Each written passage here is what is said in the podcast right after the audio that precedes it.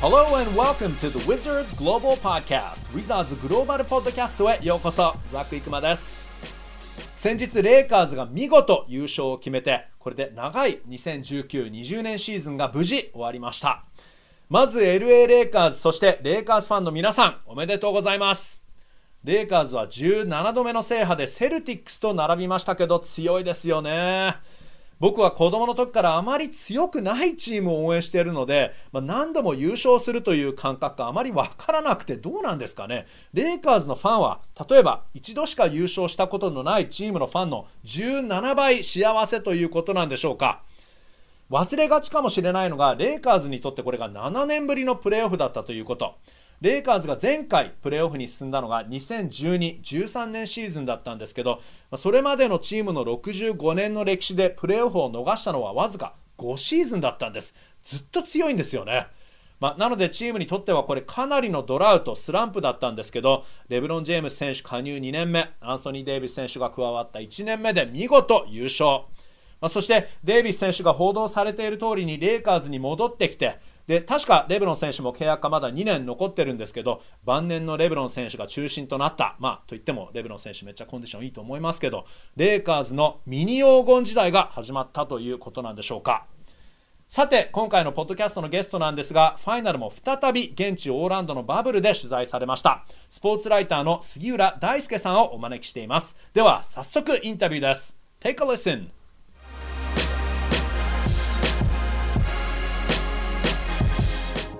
杉浦さん、こんにちは。よろしくお願いします。はい、こんにちは。今回もよろしくお願いします。よろしくお願いします。今回は、えー、5度目の出演となりました。あね、素晴らしいですね。レブロンのリングの数より杉浦さんの出演数の方が多いということで。うん、まあ、レブロンライバルみたいになってきてますね。はい。えっ、ー、と、ウィザーズグローバルポッドキャストほぼほぼレギュラーということなので、今日もありがとうございます。えー、はい、どうもありがとうございます。はい、まず、ファイナルの取材お疲れ様でした。あ、あのー、ありがとうございます。えー、ですが、そのファイナルに行く前って、盲腸で緊急入院とかあったんですよね。そうなんですよ。8月下旬にね、突然、はい、とまあ、突然というか、まあ、盲腸って突然なるもんでしょうけど、はい、痛み痛み始めまして、入院する羽目になりまして、大変だったんですけど。いやでも本当元気でよかったです。あのー、っていうか、それにしても元気にすぐ復活されて、すぐ現場に行って取材してるっていうのがすごいなと、アイアンマンだなと思いましたけど。うん、そうですね。まあ、盲腸、あの、あれだそれちょっと我慢したら、あれだったんですよね、破破裂しちゃったんですよね。それがちょっとやばくて。で、アメリカってね、盲腸って入院すると1日で出されるんですけど、はい、自分自分の場合はちょっと、ちょっと症状があんまり良くなくて 実際やばかったんで、結局3日かな、はい、?3 日入院したのか。はい。はい、あまあ、あんな、あんな痛かったのは、ね、あんな経験は初めてっていうぐらい痛かったですね、やっぱり。ああ、そうですか。いや、じゃあ、うん、その時は相当不安も結構怖かったりとかしたと思うんですけどね。うん、そうですね。まあ、盲腸って聞くとね、まあ、取れば終わりじゃないかっていうような、はい、まあ、あと、後に残るもんでもないしっていう思ってたんですけど、あの、まあ、英語でね、バースト？うん、なんか ただ痛いだけじゃなく、はい、なんか破裂して爆発しちゃってたみたいなことを聞いたときは、ちょっとさすがにやばかったなって。うんうんうん、まあ、2日間ね、我慢したのがちょっと失敗だったですね。まあ、すぐ行かなきゃ、すぐ病院行かなきゃいけなかったですね。そういう時は我慢はダメということですね。うん、まあ、盲腸だと思わなかったんでね、ただ胃が痛いだけだと思ったんですよ。はい、そしたら、うん、そうしたらそんなことになってしまったんですけど、うん。まあ、まあ、いい勉強になりましたね、あれは。いや、あの、もうとにかく元気で何よりで。で、もうでも、さすがにね、あの、これは結構、あのシリアスだなって、大変だなと思いながらも、本当にツイッターを見てると、はい、もうすぐ現場復帰されてるから、サブだなって、まあ、そういうことで、きっと、あの、奥さんも、いつもなんか、ヤンキースの取材の時とかは、特になんか、あの、奥様の手作りの、あの、おにぎりとか、はい、お弁当の写真とか載って、可愛いメモとかも載ってるじゃないですか。うん、そうだ、ね、それにパワーをもらいながら、回復すぐしたんだなと思ってます。ありがとうございます。あのね、なかなか好評のあの イラスト付きのお弁当をいつも作ってもらってます。ねあのたまにはちょっと、うん、あのコメディというかねあのいい意味で、うん、悪い意味でじゃなくだけどちょっと毒も入ったようなジョークとか入ってて可愛いですね。そうなんですよ。まあ、彼女の性格がもろに出てるっていう。お友さんのお友達で、だって笑い出しちゃったって人がいたって聞きました、ね、うん、盲腸破裂したって言って大爆笑したみたいな、そういう不謹 不謹慎なネタもありましたよね。すごい、すごいお友達ですね。まあでも、あの大丈夫だってこと分かってるから、あの出てきたことなんでしょうけどね。えっ、と、まあ、とにかく良かったです。まずなんですけど、えーはまた NBA ファイナル、えーは杉浦さん、再びオーランドのバブルに行かれましたけど、これって何度目だったんですか？いや、2回目ですね。あの、まあ、シーディングゲームと、あのーはいそう、シーディングゲームか、の時に一度行って、はいで、以降は行かず、で、そうですね、NBA ファイナルで戻ったって感じですね。うんうんうん、なるほど。で、うんあの前ね、あのバブルでも説明してくれましたけど、うんちょっとデバイスをみんな、えーメディアつけられつけさせられて、それで近づくとピッピッピって、ね、ソーシャルディスタンスがなくなるとピッピッと音がしたりとか、そういう動画とかもね、今回上げてくれてたんですけど、あのー以前に比べて変わったこととかってありました？バブル内。うーん、そうですね。やっぱり、あの、セキュリティ厳しくなりましたね。まあ、まず一つ変わったのが、あの、PCR 検査を必ず受けなきゃいけないんですけど、それが前回は週2回だったんですよね。まあ、まあ行ったらまず受けて、その後は週2回。あの、は72回に、72時間に一度必ず検査を受けなきゃいけなかったんですけど、ええ。今回は結局、あの、全試合の前、あの、まあ、ファイナル、ファイナル、ね、大体1日ごとに行われたんですけど、その前の日に必ず PCR 検査を受けなきゃいけないと。うん。だからまあ今回、6戦まで行ったんですけど、4回か、4回検査を受けましたね。うん。はい。まあ、そういった面でもやっぱり厳しくなったのと、あともう一つは、あのアリーナ、会場内に入ったら、もう食事ができなくなってしまったんですよね。はい。これまでは、はい、あのアリーナの、ね、外のあのダイニングルームにいっぱい食事が置いてありまして、それを自由にあアリーナに持ってって、まあ、食べながら試合見て、うん原稿書いたりとか取材ができたんですけど、あのまあ、それも今回から禁止になりまして、まあ、それなんでかっていうと、うんなるべくやっぱりね、食事するってことは、どうしてもマスクを外さなきゃいけない。ええまあ、その、うん、そのマスクを外す時間を少しでも減らすために、あの、まあ、食事はもうこれ以上取らないでくれと。まあ、うんうん唯一、あの、唯一免除されるのが、あー選手のおお子さん。まあ、はいお子さんね、あの、ファミリーが入れるようになったんで、いっぱいいたの、あの、テレビでもね、映ってたと思うんですけど、まあ、子供はね、やっぱりそうもいかないんで、まあ、子供が食べたいって言った場合は OK と。あと、選手がルーティンで、選手のルーティンの中に何か食べるのが、うん、もし含まれている場合は、そういった選手は OK と。まあ、それ以外はもうね、あのまあ関係者も選手も誰も基本食事を取っちゃいけないという、うんまあ、かなりやはり、ね、NBA 最後まで、まあ、ちょっとね、やっぱりファイナル人が増えたと思うんですよ、うん。関係者、メディアもそうだけど、関係者もちょっと増えたと思うんで、うん、最後までね、気を抜かず、なるべく、あのまあ、コロナ感染者が出る可能性を減らそうっていうそれ措置だったと思うんですけど、まあ、そういっはい。た変化がありましたね。うんうんうん。じゃあ、ファイナルは、まあ、ちょっとラストスパートというところで、とにかくうん。感染者ゼロっていうところをね、一番大事なことにこだわって、えーうん。やり通すことができたわけですけど、本当にでも、3ヶ月半の、まあ、そのバブルシーズン、えーうん。コロナ感染者ゼロ、えーこれ、国ができてないことをリーグがもうすんなりとやってしまったとか、もちろんすごいお金をかけてあ徹底したことをやったわけですけど、やっぱりすごいですよね、NBA ね。うん、そうですね。これ前、前回のね、多分登場、あ前回に出させていただいた時もい話したと思うんですけど、やっぱり現場に行ってみてね、この NBA の凄さというか、まあ、徹底した管理であるとか、ルールであるとか、うん、意思統一が非常に図られてるなという印象を今回もやはり受けましたね。だ前も言ったと思うんですけど、はい。あのー中にいる間、本当に安心ですよね。まあ、外に正直いる間よりも、はい。あのね、前も話したかちょっと忘れたんですけど、ポポビッチさんがね、ここは世界で一番安全な場所だって、うんうんまあ、この間 NHK にちょっと出させていただいはいた時もその話したんですけど、うん、本当に中にいる間は全然不安とか、そのね、うん、危険なことをしてるみたいな、そういった怖さっていうのは一切なかったですよね。本当に非常に安全な場所にいるなって思いながら過ごしてました。うんまあ、これだけ徹底してやったことですから、それでまあ感染者ゼロ、目標を、ね、達成することができたわけですけど、もちろんあの無観客だからこそできたわけですけど、やっぱりそれはアリーナの雰囲気は変わってしまって、前も杉浦さん、そのお話ありましたけど、ファイナルのその優勝決定の瞬間とか、どうだったんですか？うん、そうですね。雰囲気はやっぱりなかったですよね、正直言って。うん、あの、そうですね。やはり、まあ選手たちが、なんていうか、音のしないアリーナの中で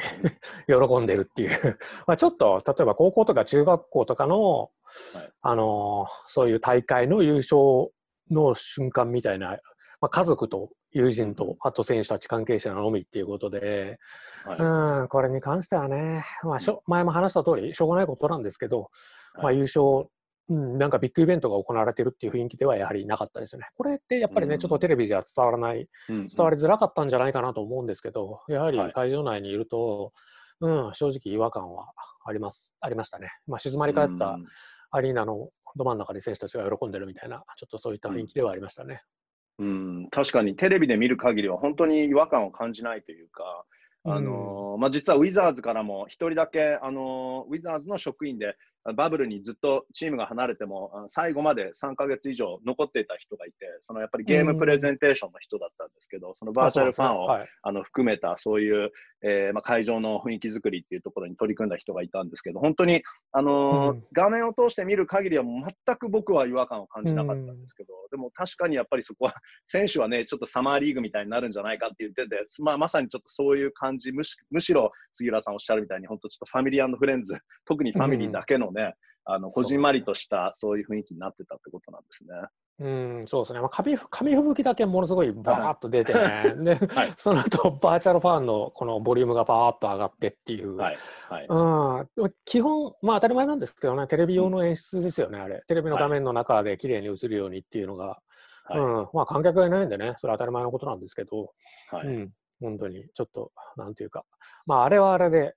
あのー絶対ね、やっぱ立ち会った人間としては忘れられない雰囲気ではありましたね。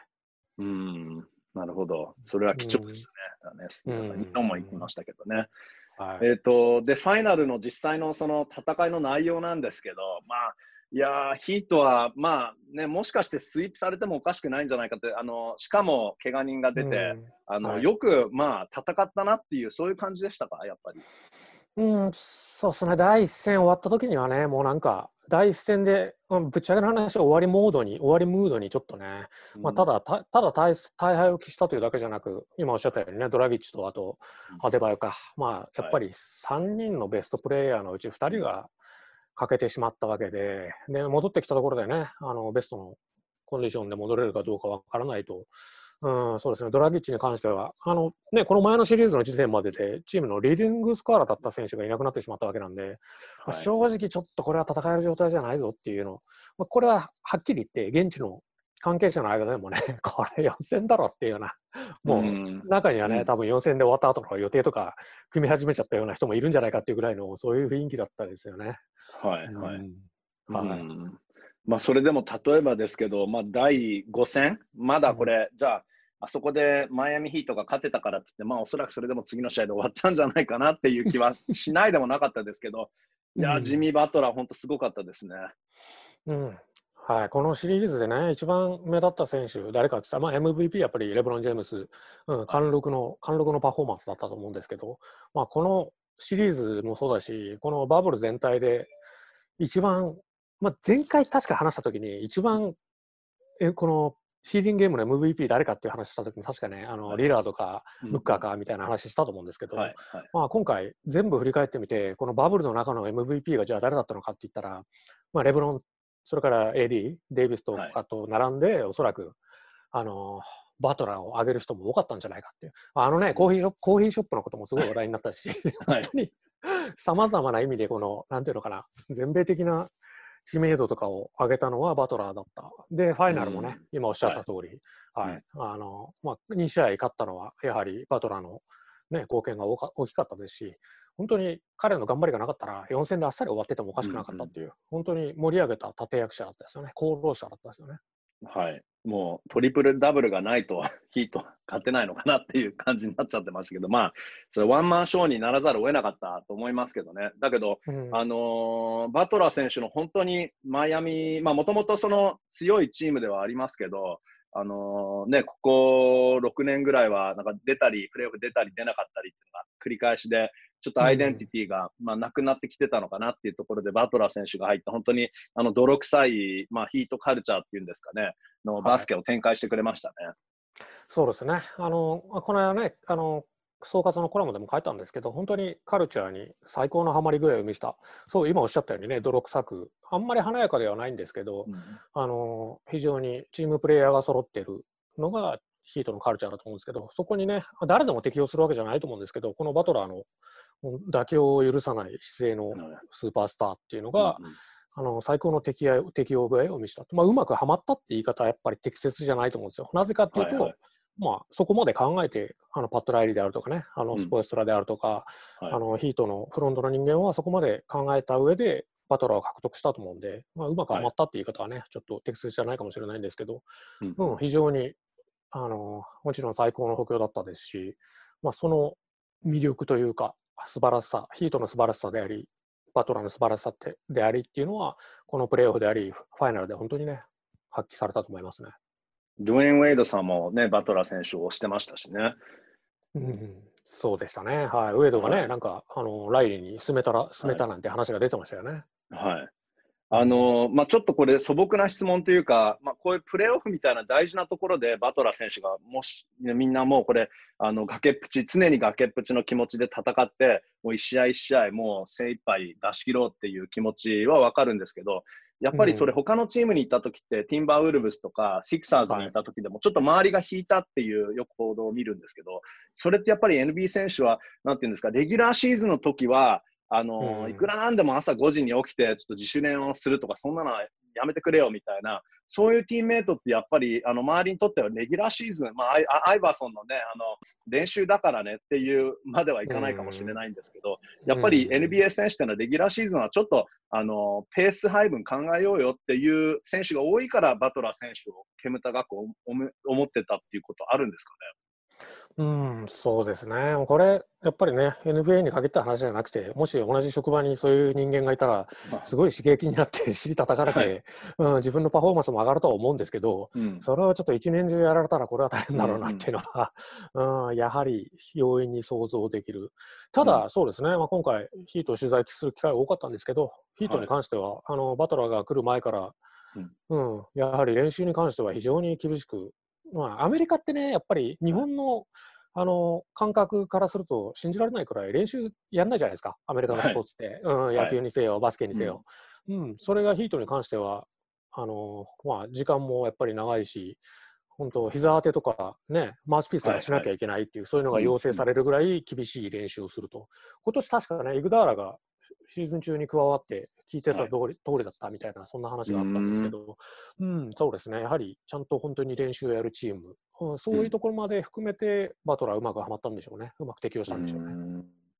それ、そのヒートカルチャーっていうのはやっぱりパッド・ライリーさんなんですか？それとも、まあもう長年、もうレジェンドと言っていいエリック・スポールストラヘッドコーチも、もうすごく努力家で有名で、もともとチームのビデオコーディネーターで、本当這い上がった感じの方なんですけど、だけど、うんそのヒートカルチャーっていうのはやっぱりそれはライリーさんなんですか？それともスポールストラさんなんですか？の教えう方。ーんそうですね、まあ、そのね、ちょっと期限に関しては分かんないですけど、ただ今回のあのファイナルの時に、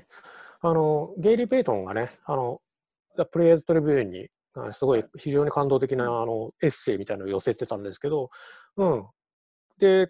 あのペイトンがヒートにいたのって2006年とか2007年ですよね。その時って、やはりライリーがコーチだった。うん。はい。で優勝したんで、やはりその時からそのヒートカルチャーっていうのはもう生まれていたと思うので、だとするとやはりライリーなのかなっていう。うん。うん。うんまあ、そこからね、スポーツトラがおそらく受け継いでいった、その魂みたいなものを受け継いでいったと思うんですけど、はい。そうですね、やはり、やはり根本となると、ライリーなのかなっていう、うんうん、そんな気がしますね。うん、1度目の優勝は確かスタン・バン・ガンディさんがヘッドコーチで、で、途中からライリーさんに変わったっていう流れ。だったと思いますけど、でも、やっぱりそこのラライリーイズムっていうところになってくるっていうことなんですね。うん、そうですね。やはり、あの、ね、ベーシックなところを作ったのは、基盤を作ったのはやはりライリーなのかなっていう、うんうん、そういう印象がありますね。うんあのーまあ、スポールストラヘッドコーチに関しては、まあ、日本ではあまりこの部分って取り上げられないですけど、でもやっぱりあの、うんアメリカとかフィリピンとかだと、そのスポールストラさんのお母様があのフィリピン系の方ですからね、だから、まああのフィリピンと、えーまあ、アメリカの、えーハーフということで、でまああのそのアジア系アメリカ人で初の四大スポーツの、えーまあ、トップ監督っていうことなので、まああのスポールストラさんもスポールストラさんでレジェンドですからね。うんアジア系のコミュニティにとってもですよね。うん、なんていうか、ちょっと日本とかでもまだね、あのか知名度とかも低いし、ちょっと過小評価されてる。これ NBA の中でもおそらく、まだもっとね、知名度があっても不思議はない。あの、レブロンの時代からね、うん、チャンピオンにもなってますし、はい。うん、すでに3回タイトルを取って、本当にね、毎年のようにいいチームを作ってっていう、はい。あの、NBA の中でも非常に高く評価されてる。はい。な彼、彼に悪いこと言う人全然聞いたことない。うんうん。うん、やっぱり、ね、NBA って口悪い人も多いですけど、なんか、中で聞いてても、うんはい。スポーツトラやはりすごい非常に評判のいいコーチ。いまだにね、レブロンもウェイドもブッシュもそうですけど、ね、スポーツトラに関しては。で、今回、あのーあの同じく評判のいい、はい。あのレスセルティックスのあの、はい。ブラッド・スティーブンスとえええ対戦して、その時はやっぱりあのコーチにアメリカで見てると軽く注目が当たったシリーズだったとえ思うんですよね。うんうんそこでもやはり戦術面で、うん。ん。もちろんチームの勝負ですけど、はい。うん、スポーツトラが上回ったみたいな言い方を、うん。うんそういう論調も非常に多かったんで、ここで改めてスポーツトラさんの素晴らしさっていうのは評価されたと思うんですけど、ただね、まだまだ過小評価されてるかなっていう気がしますよね、スポーツトラに関しては。うん、まあ、そういう気はしないでもないですよね。やっぱり、まあ、うん。ドゥエイン・ウェイドとか、レブロン・ジェームスみたいなスーパースターがいると、なんか選手たちだけでやっちゃってるのかなっていうふうに、結局思われがちなのかなっていうふうにも思いますけどね。うん、そうですね。特にね、ライリーみたいな、やっぱ厳しいボスの下で、これだけ長い間、はいはい。あのヘッドコーチがつ務め続けてるというだけで、これはもう本当に評価に値すること、長くいるっていうのは、やはりそれだけのものがないとできないことだと思うので、はい。うん、そうですね。今、本当にもうレジェンド、うん。うん、若くしてレジェンドに、まあ、これからね、どんどんさらに評価が上がるんじゃないかなっていう気がしますよね。そうですね。はいで、あの、まあ、元ビデオコーディネーターっていう、今ね、僕もさっき紹介しましたけど、はいえーレイカーズのヘッドコーチの、あの、ボーゲルコーチももともとビデオコーディネーターだったんですよね。確かセルティックスのかな。はい。ということは、はいビデオコーディネーター対決だったわけですね。元ビデオコーディネーター対決だったわけです。うんうんうんだからなんかあの、まあ、アメリカでいうフィルムブレイクダウンから、えーコーチに、アシスタントコーチになる前に、そういうフィルムを見て分析ができる力を持ってるコーチとなると、一番あの試合中の対応とか、あるいは戦術、うん一回一回のマッチアップに対して、あの丁寧にあのやっぱり作戦を組むってことが得意ってことなんですかね？うん、そうですね。まあ今はね、もうこういう、そういう経歴の人珍しくなくなりましたけど、ただやっぱり夢を与える、元選手でも元スーパースターでもなくて、そういう、なんていうか、そういうところから這い上がっていった、うん人間たちがこうやってね、あの世界の頂点で対決してるわけなんで、非常にはい。後に続く者たちにも夢を与えると思いますし、うん。あの日本人でね、吉はい。本大輔さんって、あのビデオコーディネーター、あのトム・ティーボードの下でやってたうん。吉本さんなんかもね、はい。もしかしたら来年ね、うん。ニックスのはい。アシスタントコーチになりますけど、はい。彼なんかもね、これからもしかしたら、うん、彼も評判すごいいいんでね、あのえええこれから上がっていって、第2のスポーツトラに、えおーいいですね。吉本さんなんかもね、なってくれるかもしれないですよね。うんはいはいあの楽しみですよね。なるほど、なるほど。やっぱりまあ、はいその勉強の虫というか、あの日本だったら、まあ、プロ野球なんかはね、特に、えー元スーパースター、元選手が、えー監督になるというのは普通の流れですけど、どちらかというとアメリカの四大スポーツっていうのは本当に、その監督は監督の路線っていうものがあるわけですよね。そのマイナーの方、あのもっと違うリーグとかで、えーコーチとか監督を務めて、それでも本当に監督になるためにそういうもう育成を自分があの受けて上がっていくっていうパターンがやっぱり多いですよね。うん、今は本当にもうそっちの方に行ってますよね。監督、ヘッドコーチ専門、専門職みたいなちょっと雰囲気になってて、今回だから、あのブルックリンの新コーチにね、スティーブ・ナッシュがなったけど、うんまあ、ああいう例の方が今はもう、なんていうか、指導者経験を経ないで、元レジェンド、レジェンドがいきなりコーチっていうのは、もうそっちの方が本当に珍しいぐらいで、うんはい去年、去年の、あのトロントのヘッドコーチのね、ニック・ナースさんも、はい。あのひ非常に下積みが長くて、うん。うん。選手時代はそんなに目立ったキャリアではなかったけど、うん、叩き上げ下下積みを長く経てコーチになった人、まあ、そういう方向に今は行ってる感じがしますね。うん。まあ、あのナースさんにしても、えーまあ、スポールストラさんとか、ボーゲルさんとか、はい。だから、おそらく、なんていうんですか、初め、えー選手に信頼を、もう選手から信頼を得れば問題ないけど、それがスティーブ・ナースさんみたいな、あのコーチの場合のメリットっていうのは、ひょっとして、あの戦術面はまもちろんわからないですけど、カイリー・アービングとか、あのうん。俺の気持ちをこのコーチだったら分かってくれるよなっていうような、そういうようなあの立場から見る場合っていうのは、あのそういうコーチのにはメリットはあるのかなと思いますけどね。うん。選手によっては、特にスーパースターになると、そういう部分をあの重視するコーチあの選手って、まあ、レブロンがね、以前、あの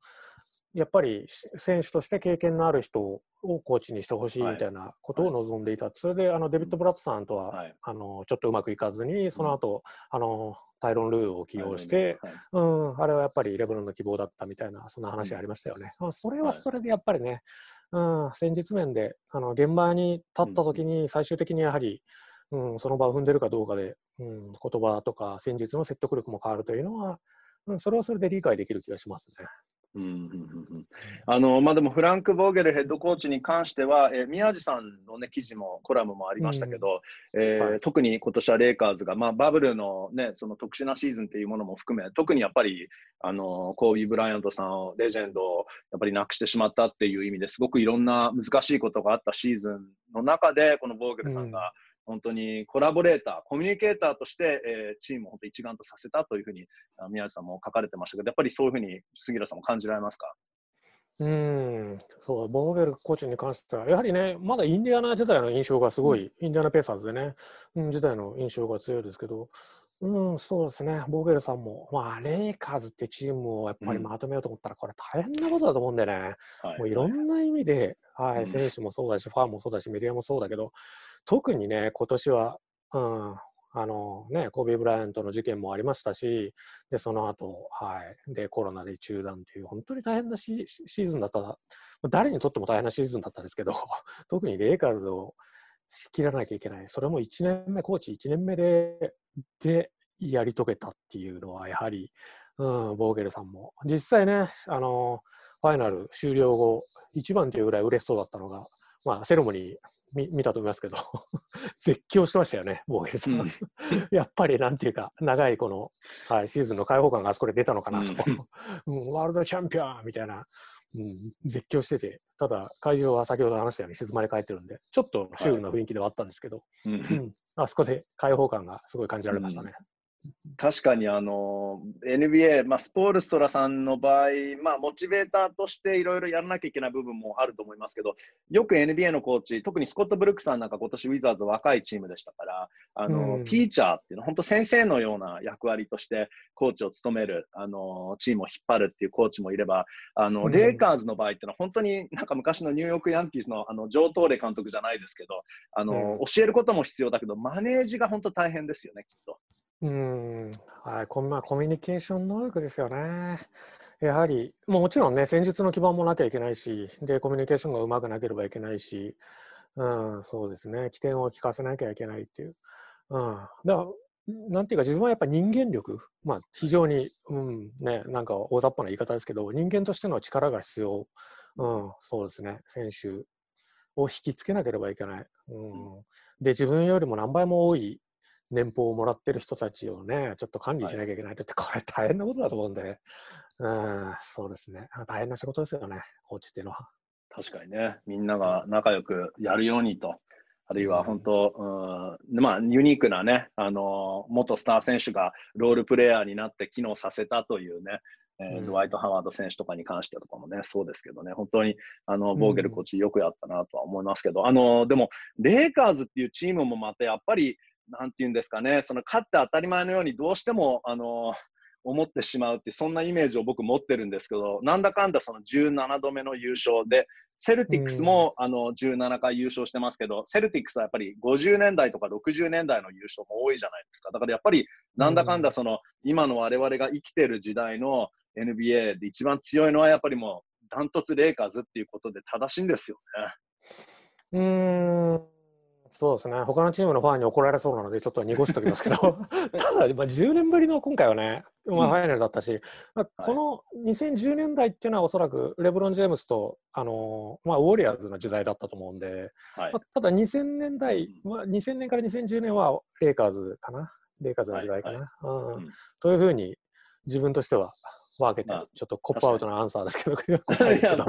年代に分ければ、年代年代で分ければね、確かに。ただ、6年連続でプレーオフに行っていないで、もちろんそのうんチームがなんで機能していなかったっていう、おそらくそのドラフトとか、その選手の入れ替えとか見てると、なんとなく振り返って分かるとは思うんですけど、やっぱりレブロンが加わって、じゃあそれですぐ優勝できるって何も保証されてないのに、で、やっぱりギャンブルして、で、あのアンソニー・デイビス選手を取って、で、他の選手、元スター選手を集めて、うまくフィットさせて、優勝させちゃうっていうのは、やっぱりすごいなと思いますね。うん。はい、今年に関しては特にあの今みんな忘れてますけど開幕の時点ではい。クリッパーズの方がねやっぱり評判が良くて、うん。で、はい。あのちょうど雑誌であのレイカーズの今年1年の軌跡をたどる記事を書いたばっかりだから、ちょっと1年をあの見渡して調べ直したんですけど、やはりはい。開幕の時点ではあのスポイラスポーツイラストレーテッドに関しては、うん。あのレイカーズはリーグで5番目のチームと。ちょっと最、その最初の4つ忘れちゃったんですけど、うん。で ESPN に関しては4位と。だからやっぱはい。開幕の時点では、ううんもちろん優勝の可能性あるとは見なされてはいましたけど、ただ本当にトップのトップとは考えられていなかったんですよね。まあ、ちょっとやっぱり疑わしいと。で、うん。レブロンと AD に関しては、ううんんもちろん文句のない2人だけど、うんまあ、もちろん神谷かどうかわからないし、であとサポーティングキャストに関しては非常に怪しいと。ドワイト・ハワードにしても、ロンドンにしても。うんではい。でナンバー3がうん。誰なのかって、多分プレーオフの時点でまだ言われてたぐらいなんで、クーズマなのか、ははい。うん、誰なのかみたいな、うん、だからちょっと正直怪しい微妙な戦力だったと思うんですけど、やはりただねそれが、うん、やはりこれだけの強さを発揮してでプレーオフでも終わってみれば完全優勝って言っていいと思うんですよね。もう圧倒的な強さ見せてたと思うんで,、うんうんね。うん、だから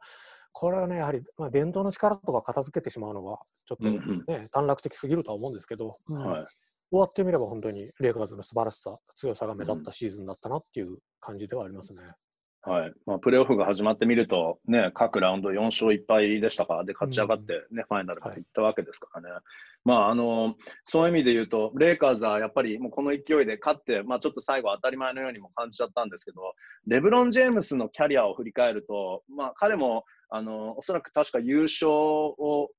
優勝するまで9年かな、8年かかったと思うんですけど、だけど、それでもやっぱりその、まあ、中学、高校時代からすごく注目を浴びた選手が、まあ、36歳になって4度目の制覇ですけど、本当になんていうんですか、もうティーネイジャーの時から期待されていて、それに応えるか、あるいは期待を超えるようなプレーをずっともう生きてる間続けているっていう選手もすごいなと思うんですけど、あのどういう部分がレブロンすごいと思います？いろんな凄さがあると思いますけど。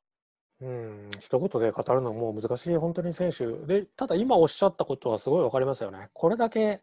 あの hype、hype される、まあ、アメリカってまあこういう選手って毎年出てくるじゃないですか、うんすごいすごいのが。はいうん、で、それを、その期待通りのことで、レブロンの場合はもう期待超えてますよね。まあ、期待超えてしまった数少ない例だと思うんですよね。うんじゃあ他にね、騒がれて、で、期待、期待以上のことやった選手、じゃあいるかって言ったらなかなか思い出せないぐらい。うん。あともう一つは、そうですね、うん、英語で言うロンジェビティですよね。まあ、これだけの長さにわたってやるっていうのが、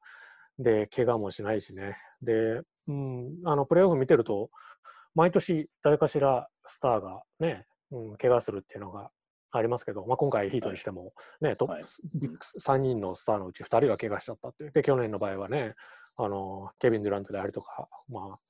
うん、そういった怪我をする選手が必ず出てくるにもかかわらず、レブロン・ジェームスの場合っていうのは、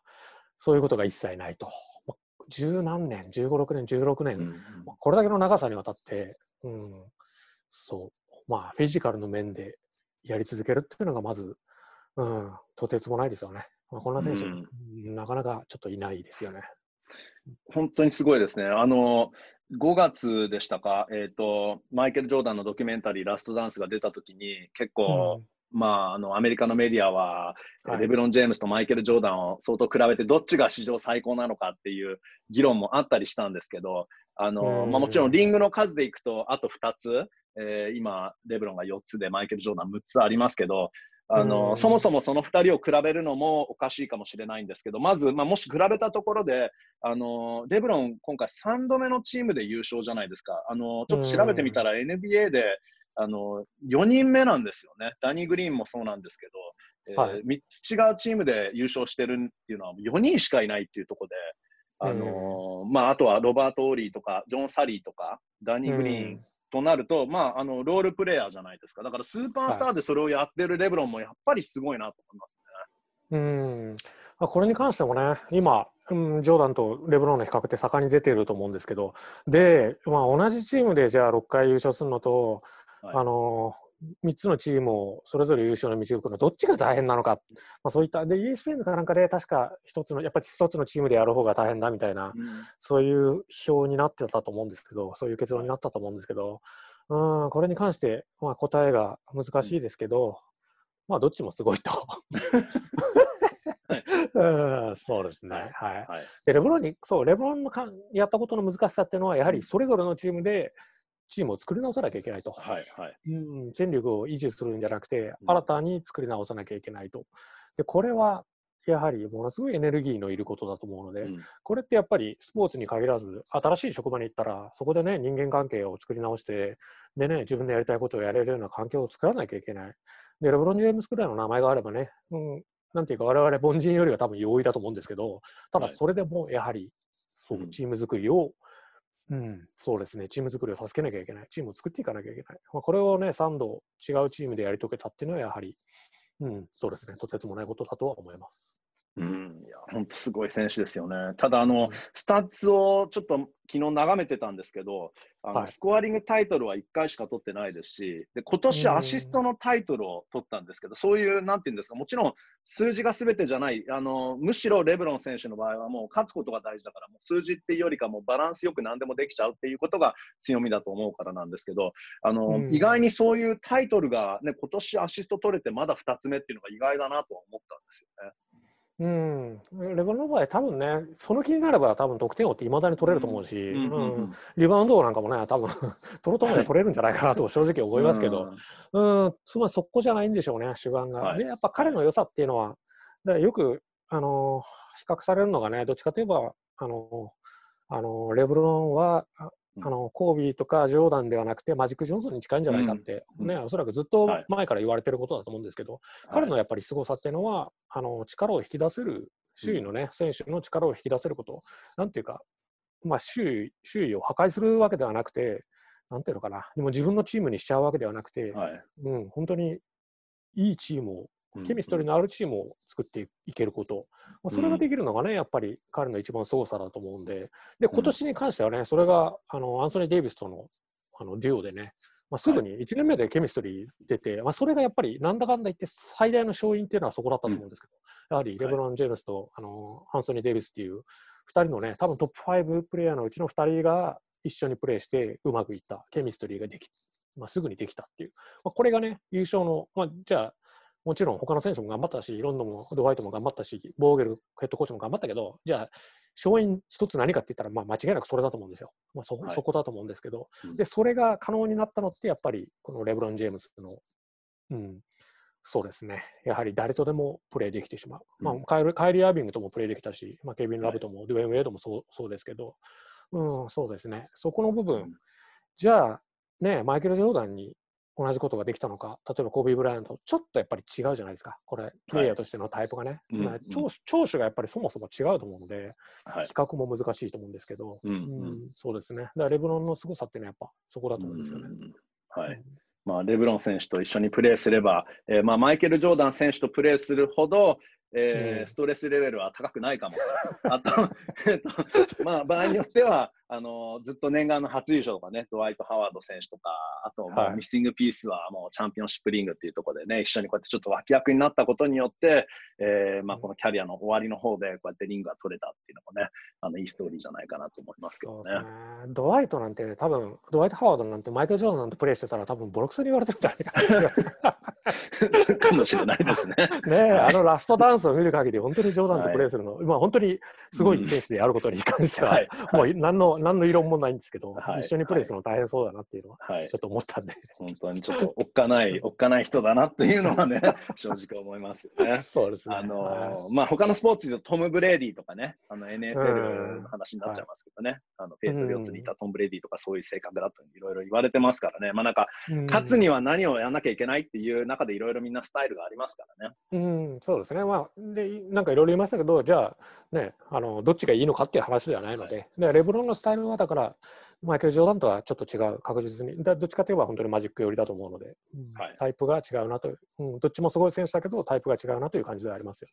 はい。ね。うんあのーまあ、バスケの話は、ここで、えっ、と、まあ、一旦、あの、切り上げさせてもらって、えー最後になんですけど、うーんと、はい MLB の取材も杉浦さんは、えっ、と、ある程度されていますよね。だけど、それは、はい。えーそれも、ズーム的に引き続き、えー行な行ってるって感じですか？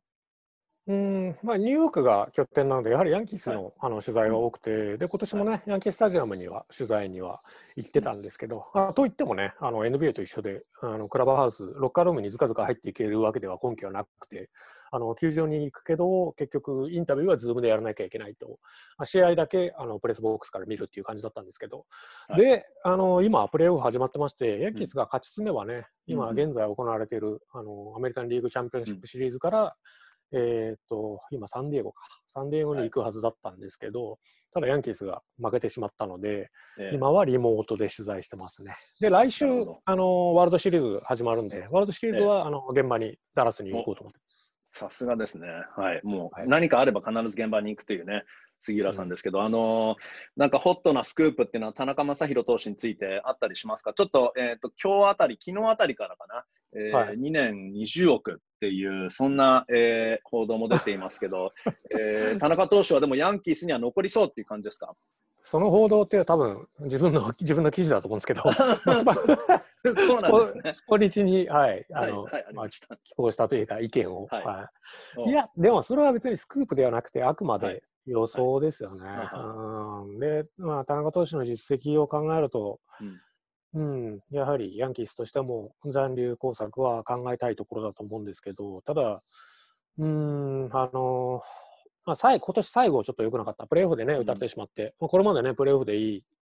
プレーオフでの強さがやはりあの魅力だったんですけど、今年に関してはね、プレーオフで打たれてしまったのと、あとは、あの、これは MLB にか限らずですけど、アメリカンスポーツ全体が本当に無観客なので、あの、ちょっとね、給料にうん。割く、うんはい。お金もね、これは田中投手に限らず、うん。はい、ちょっと選手のサラリーも厳しくなると思うので、そのはい。影響を受けるんじゃないかなと、田中投手に関してもね。だか、うん。ら、そうですね、まあ、7年、7年契約だったんですけど、最初の契約はね、今回ははい。おそらく2年で、そうですね、2000万ドルとかうん。じゃないかな。で、彼だったら、おそらくね、他からもうちょっといい契約来るんじゃないかなとう思うんですよ。ん、そうですね。うん、記事にも例えば3年、ね、2500万とか、3年3000万とかが来たときに、うん。まあ、どうするかなんですけど、おそらく、はい、ヤンキース、ニューヨークにも愛着あると思うし、ヤンキース、このね、毎回、毎年優勝を争えるチーム、うん、その部分を、えー大事にするんじゃないかなと。うんだから、はい、ちょっと他にいい条件があったとしても、ヤンキース、まあ、英語で言うね、ホームタウンディスカウント、はい。はいうん、みたいので、うんちょっと割安の金額で、最終的には残留になるんじゃないかなと。うんまあ、これはあくまで推測、すべて推測ですけどね。はい、7年、あっという間ですね、推測にしてはでもすごくあの細かく分析されてるから、もうほとんど 事実なのかなと思っちゃいますけど、でも。あの7年って長い契約だなって、ピッチャーに関してはって初め思いましたけど、あっという間に過ぎて、で、うんえーまあ、あの強いヤンキースでしたけど、まああのね、もちろん当然これ周りも強いチームたくさんあありますから、あのはい結局、まあ、優勝ができなかった。ヤンキースって2009年以来優勝してないですか？ね。はい、はいしてないですね。松井秀喜さんの2009年時以来ですよね。そうですね、松井秀喜さんがあの、ワールドシリーズ MVP 取った以来、以降はは一度も結局優勝できていないと。はいうんそうですね。ひとも、じゃあね、あのーパレードをね、マンハッタンで田中投手がね、パレードする姿を取材取材をね、杉浦さんしたいですね。うん、そうですね。だから2年って予想したけど、あと3年ぐらいね、うんのこと、個人的にはやっぱり、あの、田中投手に関しては思い入れもあるんでね。で、3年残って、はいで、7年契約と合わせて、ヤンキースで10年選手になったら、これはすごい、すごいことだと思うんですよ。はいザックさん分かっていただけると思うけど、やっぱり、さっきも言ったけど、同じチームでこれだけ長い期間はい必要とされるっていうのは、それだけですごいことなんで、これはどんなスタッツとか、どんな記録よりも価値があること。うん、で、特にヤンキースみたいなチームに、常に結果出さないチームに、10年とか残ったら、これは大変な快挙なんでね、うん。これは松井さんもできなかったことじゃないですか。7年契約終わったところでね、MVP 取っても結局、うん、いい契約、アナハイムに来はい、提示されないで移籍してしまったんで、はい。そう。だから、まあ、個人的、これはちょっと個人的な思い入れとうん。希望なんですけど、できればやっぱりヤンキースに残って、で例えば1年、2年ぐらいの契約提示されたとしても、なんていうか、そこで結果出すのはまだ先があると思うんで、うんうん。はい。うんぜひ、ぜひ、本当に年数の部分で、なんていうか、歴史的、日本人の歴史、日本人メジャーリーガーの中で歴史的快挙だと思うんでね、このヤンキースみたいなチームに長く必要とされるっていうのはね、うんその部分をぜひ達成してほしいなと思いますね。うんうん。あのー野球でもあると思うんですけど、あの場合によってはその時の市場の条件があまり良くなかった時っていうのは、あのーなプルービットコントラクトといって、あなんていうんですか、あえてあの短期的な契約を結んで、で、うん。あのそこで例えば1年契約で、あのまあ、やや割安で1年やって、で、そこですごいいい成績を残して、またその来年、例えばそのもっとマーケットが良くなった時に、えーはい。い、ろんなチームからオファーを受けて、最終的には高額の複数年の契約を結ぶっていうパターンに持っていく時もあったりするんです。けど、そういうこと、そういう可能性っていうのはありそうなんです。が、それはむしろもう2年でちょっと短めの悪くない契約で済ませるっていう感じになりそうなんですかね。うーんそれを今おっしゃったようなことをやるとすれば今年ですよね。やっぱりどこのチームもお金がないんで、今年に関してはちょっと正直長期契約結んじゃったら、うん、もったいないんじゃない？どこのチームもお金がないからやっぱりそんなにいい契約をもらえないと思うんですよね。それはやっぱり自分の実力以外の理由でね。うん、だからここはとりあえず1年で、うん、1年契約結んどいてっていうのは、うん、そうですね、うん、一つの手段だとは思うんですけど、ただ、まあ本人がどう考えるかさこれに関してはちょっと、はい、で、今、もうね、年齢30を超えてるんで、ここで例えば、ね、3, あの3年契約とか、ね、結構強いチームから来たら、うん、はい、やっぱり家族のある人ですし、うん。うんそういう方向に行ったとしても不思議はないと思いますし、でもね、お金はもう、うん、すごいいっぱい稼いだから、やっぱりヤンキースをチーム、ね、優勝に導きたい、うん、っていうんだったらありますし、あるいは今おっしゃったようにね、ちょっと1年で俺の価値を、うん、もう一度上げてみせるみたいな、うん。まあ、いろんな方向性が考えます考えられますよね。うん。はい。これに関しては、はい、もう推測するしかないんで、どうなるかという感じですけど。じゃあ僕はあの杉浦さんのスクープを待ってますので、まあでも、あの田中投手、ピンストライプ似合ってますからね、なんかやっぱりヤンキースで引き続きやってほしいなと思いますね。あのクロスタウンのメッツのピンストライプではなくて、ヤンキースでですね。はいそうですね。はいうんはい。はい。まあ、八村選手の試合なんかもね、マジソンスクエアガーデンでやったら見に来てほしいなとか思ってたんで、ああ、ねうん本当そうですよね。あはい。去年そんな話を確かしたことがあったと思うんですけど、うん。はい。なんかね、あ DC までは行かないけど、ニューヨークだったらうんみたいな話をされてたと思うんで。はい。うん。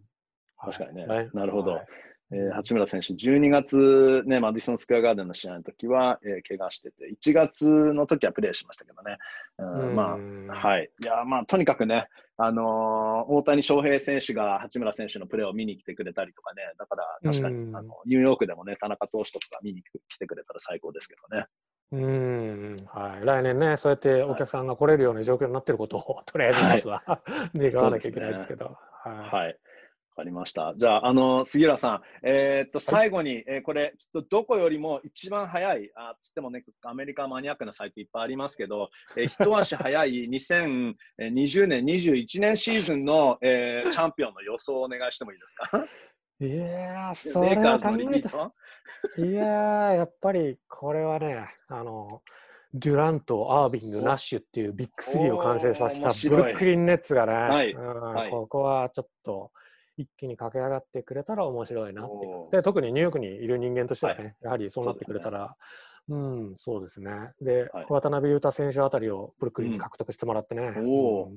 そういったような方向になったらいいなっていう予想というか願望ですけどね。いいですね。そしたら、うん。じゃあ、渡辺裕太選手、これ、ここで言い出して人が何かもうそれであの大騒ぎになったら困るので、これはもうもちろん予想というかね、希望ですよね。えー ウィザーズ目線でいくと、えークリス・チオーザ選手がね、ウィザーズにいたチオーザせチオーザ選手が、えーうんバックアップポイントガードとして、ネッツで活躍してくれたら最高ですけどね。ああ、はいい、や、いい活躍したんですよね、確かね。しましたね。はい。うん、そうですよね。ははいい。はいうんさすが、さすが元ウィザーズっていう感じですね。なるほど。えーわかりました。えっと、はい杉浦さん、今日もたっぷりとありがとうございました。えーはいということで、杉浦さんの誰よりも早いえーシーズン予想、来シーズンはブルックリン・ネッツということでね。はい。ねまあ、ネッツ対レイカーズのファイナルで、うん、ネッツが4勝2敗で優勝ですね。おーそうですか。すごい具体的ですね。はい。わかりました。じゃあ、うんその時は、えもしかして、じゃあ、あのバークレースセンターでもう本当、えー杉浦さんの近所で、えー取材をして、で、帰りも G トレインで、サブウェイの一番本数が1時間に1本ぐらいしかない G トレインでクイーンズに帰られるっていうパターンでいいんですか？うん、そうですね。まあ、ウーバーで帰ろうかな、そうなったら。わかりました。はい。はい。えーということで、バブルの話も、あのー含めてね、いろいろまたたっぷりとありがとうございました。はい、どうもありがとうございました。はい。じゃあ、次の取材も頑張ってください。はい、じゃあ6回目の出演を楽しみにしてます。はい。お願いします。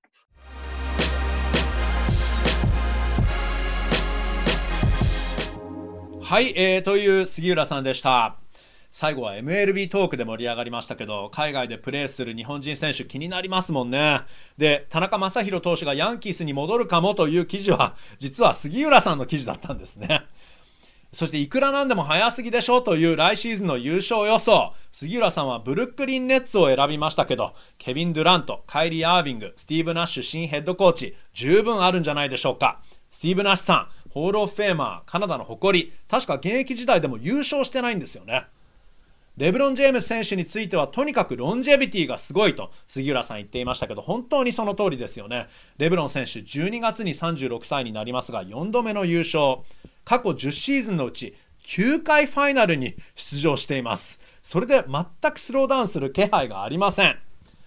杉浦さん次はワールドシリーズの現地取材でテキサスに行かれるそうですが今日もありがとうございました引き続き体に気をつけて頑張ってくださいそれでは今日はこの辺でお別れです Thanks for listening to the Wizards Global Podcast. Goodbye, everyone.